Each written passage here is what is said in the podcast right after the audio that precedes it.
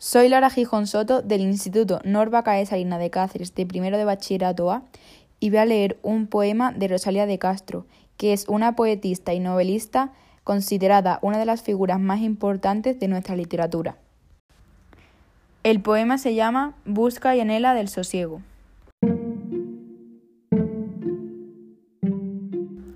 Busca y anhela del sosiego, mas ¿quién le sosegará?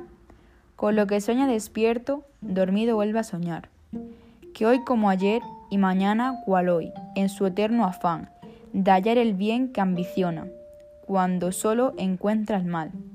Siempre a soñar condenado, nunca puede sosegar.